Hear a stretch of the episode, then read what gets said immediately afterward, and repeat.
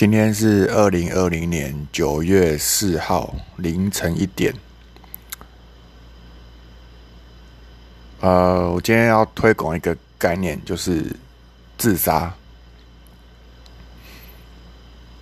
呃，应该大家都有曾经在网络上啊，偶尔听到一些人在面说他想要自杀，或者是你身边的人他。他嚷嚷着要自杀，然后你就会看到有另一票人会去很着急的想要去救他。对，那这种事情我们一生中都会一直遇到。然后我必须说，你应该想一下这件事情。好，第第一种就是有人嚷嚷着他想要自杀这件事情，有两种可能。第一种就是比较常见的。他只是想要赢得你的注意力，所以他其实并不敢真的去自杀。那如果你真的去注意他了，他就会得到他想要的啦。就是他，他就发现，干，原来我只要每次没有人爱我，我只要说我想自杀，就会有人来爱我了，耶，就会有人来，有人有人会来关心我了，好棒哦。对啊，那那这一种就不要理他嘛，对不对？你也不用把他。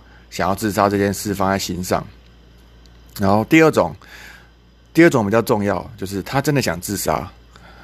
那一般人来说，就会觉得比较要在意嘛，因为因为有人要死了嘛。那为什么我会说不要在意呢？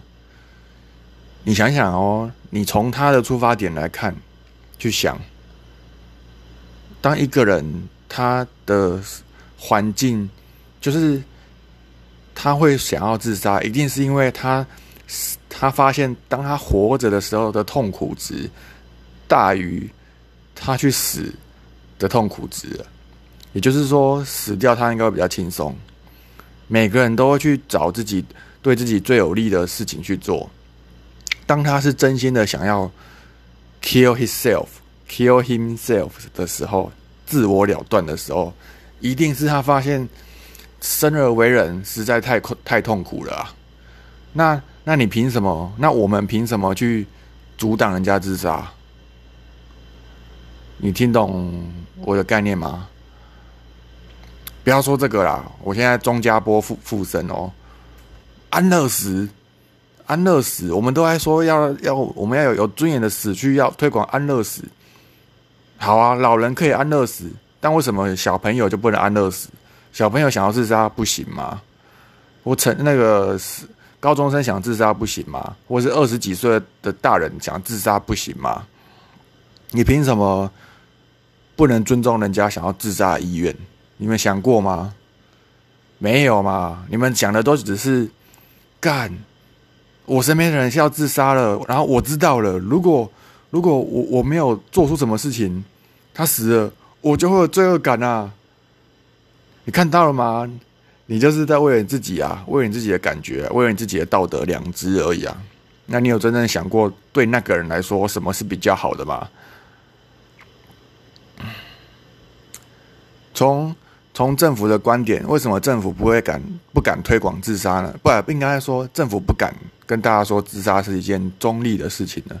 因为一旦政府这样做了，这个社会就会慢慢崩溃、崩崩解。政府就是需要人民活着才能当他的奴隶啊，懂吗？所以政府永远不可能会跟大家说，你可以安心自杀，不行，这是自我毁灭的的状态。一个组织一定一定是要大家，呃，会建立一些法律，叫大家去守法，所以自杀是不不符合法律的，懂？好，我讲一下我身边的例子，我我之前。呃，我现在三十二岁嘛，我活了三十二年。虽然我跟别人没有，呃，我的朋友也没有知心朋友没有很多，但是偶尔会遇到一些呃慕名而来的人。我大概遇到我的人生中，在遇到两三个跟我说他想死的的念头的人，对。然后这种的话呢，我几乎我一律都是跟他说：“哦，你想死哦，嗯。”然后我我会去问他原因，那为什么啊？为什么你你怎么了？然后问完原因后，发现嗯，果然蛮痛苦的。那我就会跟他说：“嗯，我支持你自杀，没关系的，我支持你，OK OK，自杀不没有什么大不了。那只是说你要小心，如果自杀没死的话，半身不遂很可怜。对，你要想一下怎么样自杀才比较，呃，比较迅迅速有效这样。对，要去研究一下。以前有一本叫做《完全自杀手册》，那后来被列为禁书了。那现在呢，也有人发现吞安眠药自杀已经不是一件可行的事情了，因为你因为安眠药已经它的剂量已经被降降降降到低到爆，你就算吞一罐，你也不会自杀，你也不会自杀成功的啦。你去网络上搜寻一下就知道。对，那为什么大家还流传着安眠药可以自杀呢？因为医学界发现，他们发现。安眠药不能让人家自杀了，那他们决定不要推广，不要跟大家讲这件事情，让让那些想自杀的人还误以为我只要吞安眠药就能自杀，这样他就会自杀失败，所以我们还可以把他救起来。对，这个就是医学界的逻辑，对他们的思维这样，因为他们就是有有一一遇到生命有人想死，就想要救他，他们就以这个为出发点，对吧？大概是这样，来总结一下哦。总结论就是，他妈有人说嚷嚷的要自杀，你就让他去啊，让他去啊。他真的要自杀，那表示这是对他最有利的行为。反正他也不一定敢啊，就算敢，那表示这真的是对他最有最有利的，他才敢啊，对吧？尊重一下人家想自杀意愿好吗？你们这些凡夫俗子。